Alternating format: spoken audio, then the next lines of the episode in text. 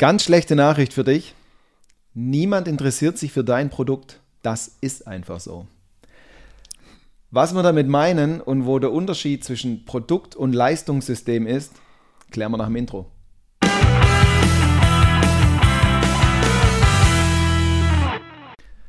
Sascha, niemand interessiert sich für dein Produkt und alle schon, schalten ab. Ich musste mir schon das Lachen verkneifen beim Einstiegssatz. Oh Mann, ich hasse meine Fröhlichkeit. Ähm, ich auch. Ja, das Danke. Ähm, an dieser Stelle gut. So, zurück zum Thema. Niemand interessiert sich für dein Produkt. Naja, ja, weil der Fokus da oder das Thema darin liegt, niemand kennt dein Produkt. Ne?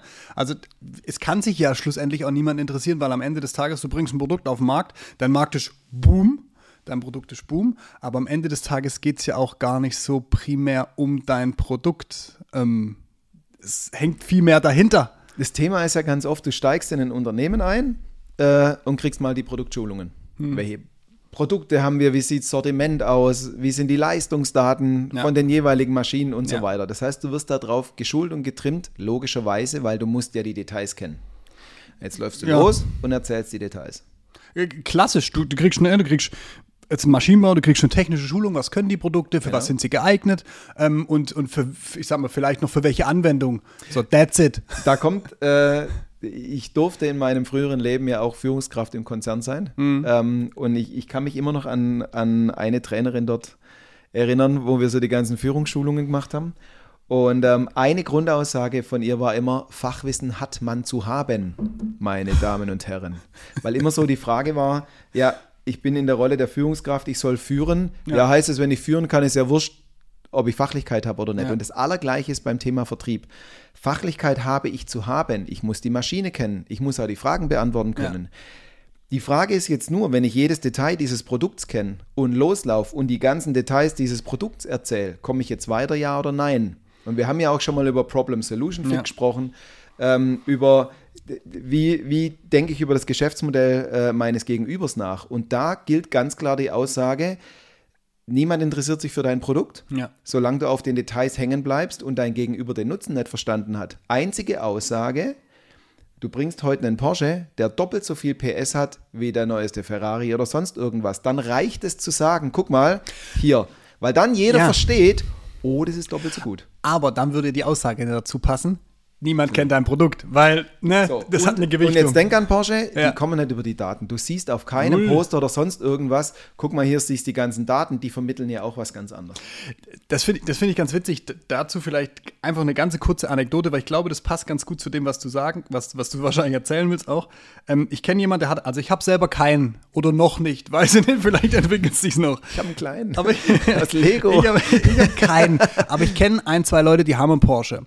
Und einer hat mir mal erzählt, erzählt, wie das denn ist, wenn du dort zum ähm, zum Verkäufer gehst, der spricht nicht mit dir, ah, wie viel Leistung muss der haben und was für eine Ausstattung, sondern der kommt daher, guckt dich an, geht mit dir ans Fahrzeug, was haben sie sich denn so vorgestellt und dann sagt er das Sachen wie so, ah, sie sehen schon ein bisschen aus wie der Typ für das Auto und ich habe so das Gefühl, ähm, das passt super zu ihnen, ich glaube, die Farbe wird ihnen gut stehen. Und der kommt so ein bisschen und taucht in deine Welt ein, so der, der versucht dir im Prinzip das Produkt gar nicht darüber zu verkaufen, so hey, der hat 600 PS beispielsweise, sondern mit der Farbe sehen sie doch viel geiler aus, wenn sie da ans Fenster runterlassen, ein bisschen Musik anhaben, wie die Leute gucken werden. So, der verkauft ein Gefühl. Die kommen über das Leistungssystem und sind absolut in der obersten Ebene ja. beim Thema emotionales Erlebnis, Kundenerlebnis. Ja. So. Kriegst du natürlich mit einem Porsche oder super in einem Apple einfach, Store oder klar. sonst irgendwas super einfach hin. Ja. Und dann bist du nicht mehr an dem Punkt. Apple Store ist für mich auch mal so ein, so ein Beispiel, da gehst du rein, da fühlst du dich nicht mehr wie in einem normalen Elektronikmarkt, wo alles irgendwo ah. vollgestopft ist und dann stehst du auch nicht da und denkst, wie schnell ist der Prozessor von dem neuen MacBook im Vergleich zu dem, der jetzt in dem Prospekt drin ist, der mir am Wochenende ja. ins Haus geflattert ist. So, jetzt ist es vielleicht schwer zu erreichen beim Thema Maschinenbau. Aber ja. jetzt nehmen wir es einmal auseinander, ja, vor allem gerne. von der Grundaussage, niemand interessiert sich für dein Produkt. So, ähm, jetzt denken wir erstmal innengerichtet, nur an mein eigenes Maschinenbauunternehmen. Ja. Da habe ich ein Kernprodukt, so mhm. meine wichtigste Maschine. Das ist so die Nivea-Dose meiner, meiner äh, Maschine neben all anderen, die ich auch noch habe. Ja. So. Drumherum habe ich ein Sortiment, ich habe verschiedene Maschinen. Mhm. Und in der Regel aller Fälle gibt es dann noch gewisse Dienstleistungen da drumherum. Klar. Ich liefere das meinem Kunden, ich schließe es an, ja, Inbetriebnahme sicherstellen. Genau, so. richtig. so, und du sagst schon, ja, Montage, genau. Genau, liefern alle. Alle haben Absolut. eine Maschine, alle haben ein Sortiment, alle haben einen gewissen Service. Ja. Das ist das Gleiche, wenn ich als Privatmann eine Waschmaschine kaufe. Also jeder liefert mir's. Das ist so. So, und solange ich auf dieser Ebene bleibe und nicht das eine schlagende technische Argument habe, warum meine Maschine zehnmal schnell, so schnell läuft als alle ja. anderen, bin ich absolut vergleichbar und bin rein im Preiskampf. Und vor, ja, und vor allem, was für mich immer wichtig ist, vergleichbar im Preiskampf und vor allem austauschbar. Genau. Das ist so der ganz so, große Knackpunkt. Und jetzt versuch mal über das, was eh alle liefern. Ja, aber unsere Maschine ist doch blau. Ja, und unsere Maschine hat doch das eine Detail, das müssen die doch merken, dass das viel besser ist. Ja. So, und jetzt ist die Frage merken. Jetzt kommt dieser große Sprung. Ich habe gerade gesagt, wir sind in unserer kleinen Welt Maschinenbauunternehmen, in meinem eigenen. Ja. Und jetzt ist die Frage, nee, nee, ich muss ja in die Firma in das Geschäftsmodell meines Gegenübers reindenken. Ja, und jetzt genau. ist die Frage, wie kann ich mich dort denn integrieren? Ich muss den Sprung aus meiner eigenen Welt, aus meiner eigenen Maschine rüber machen. Ich bin jetzt der Einkäufer. Ja. Ich bin der, der, äh, der die technische Leitung hat. Ich bin der Geschäftsführer von dem anderen Unternehmen und kriege diese Maschine. Was bedeutet die denn jetzt bei mir, in meiner Welt? Macht es mir das einfach? Verstehen es die Leute, die es nachher bedienen müssen, einfacher. Selbst wenn du eine Maschine hast, die 5% schneller läuft, aber ich muss alle schulen und die brauchen ein Jahr, bis es wieder sauber läuft. Ja. Weil die Handgriffe nicht mehr sitzen. Weil mein Meister, der die anderen Maschinen auswendig kennt und das passende Werkzeug hat, jetzt plötzlich sich auf was Neues einstellen muss und alle sind auf Wissen wieder null. Oder ja. was auch immer. Ja. So, also ist da doch ganz klar die Frage, was passiert denn mit dieser Maschine? Wie wird denn die ins Geschäftsmodell meines Gegenübers integriert? Und wem mache ich da das Leben leicht? Und deshalb auch unsere Aussage jetzt, ich denke in Leistungssystem und nicht einzelnes Produkt. Der Einkäufer kriegt jetzt lauter unstrukturierte verschiedene äh, Angebote und muss eine Entscheidung treffen. Mhm. Muss gegenüber der Geschäftsführung sprachfähig sein. Ja. Dem kann ich das Leben einfach machen.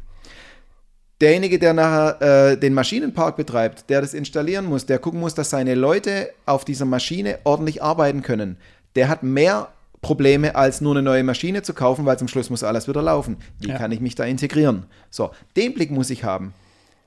Oftmals ist das Problem nicht dadurch gelöst, dass ich eine Maschine einfach gekauft habe, den Kaufvertrag unterschrieben mhm. hat. Dann fangen die Probleme erst an.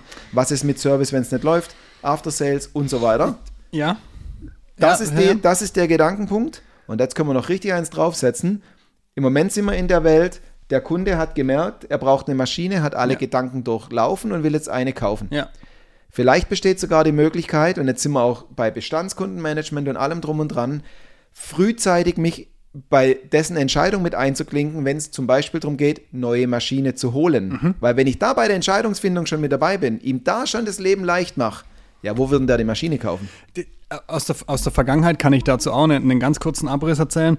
Ähm, ich ich habe zwei, drei Kunden so weit entwickelt gehabt, dass die bei, mit mir schon die Anfrage zusammen formuliert haben. Genau.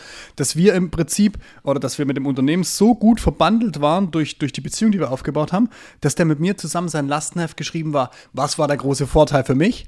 Alles, was in diesem Lastenheft drin stand, war auf mein so Produkt beziehungsweise auf, auf meine Lösung ausgerichtet und alle anderen mussten sich daran daran orientieren. Und das ist natürlich dann, hast du genau das geschafft. Ne? Ja. So. Auch, auch so ein Punkt, du, du gehst jetzt genau her und sagst, was passiert bei dem eigentlich? Wie bewertet der so eine Maschine? Passt mein Angebot, Problem, Solution Fit, passt ja. das gut zu dem, was der, was der da braucht. Ähm, ich hatte zum Beispiel ganz oft die Situation, wenn ich auch eine gewisse Dienstleistung verkaufen will. Das hören wir auch immer wieder, oh, wie gehe ich ran mit Dienstleistung und Software mhm. und so weiter und so fort. Ich weiß doch, dass in vielen Fällen der Einkäufer gar nicht alleine entscheidet mhm. und der das jetzt weitertragen muss. Mhm. Wie soll denn der Themen, auf die du wochenlang geschult wurdest und du selber nicht gescheit erklären kannst, äh, weitertragen zum Beispiel an die Geschäftsführung, indem du dem das einfach nochmal erklärt hast und ja. erzählt hast. Was ich zum Beispiel ganz oft gemacht habe, wenn du ein größeres Unternehmen hast, das dann intern irgendwelche Entscheidungsprozesse hat.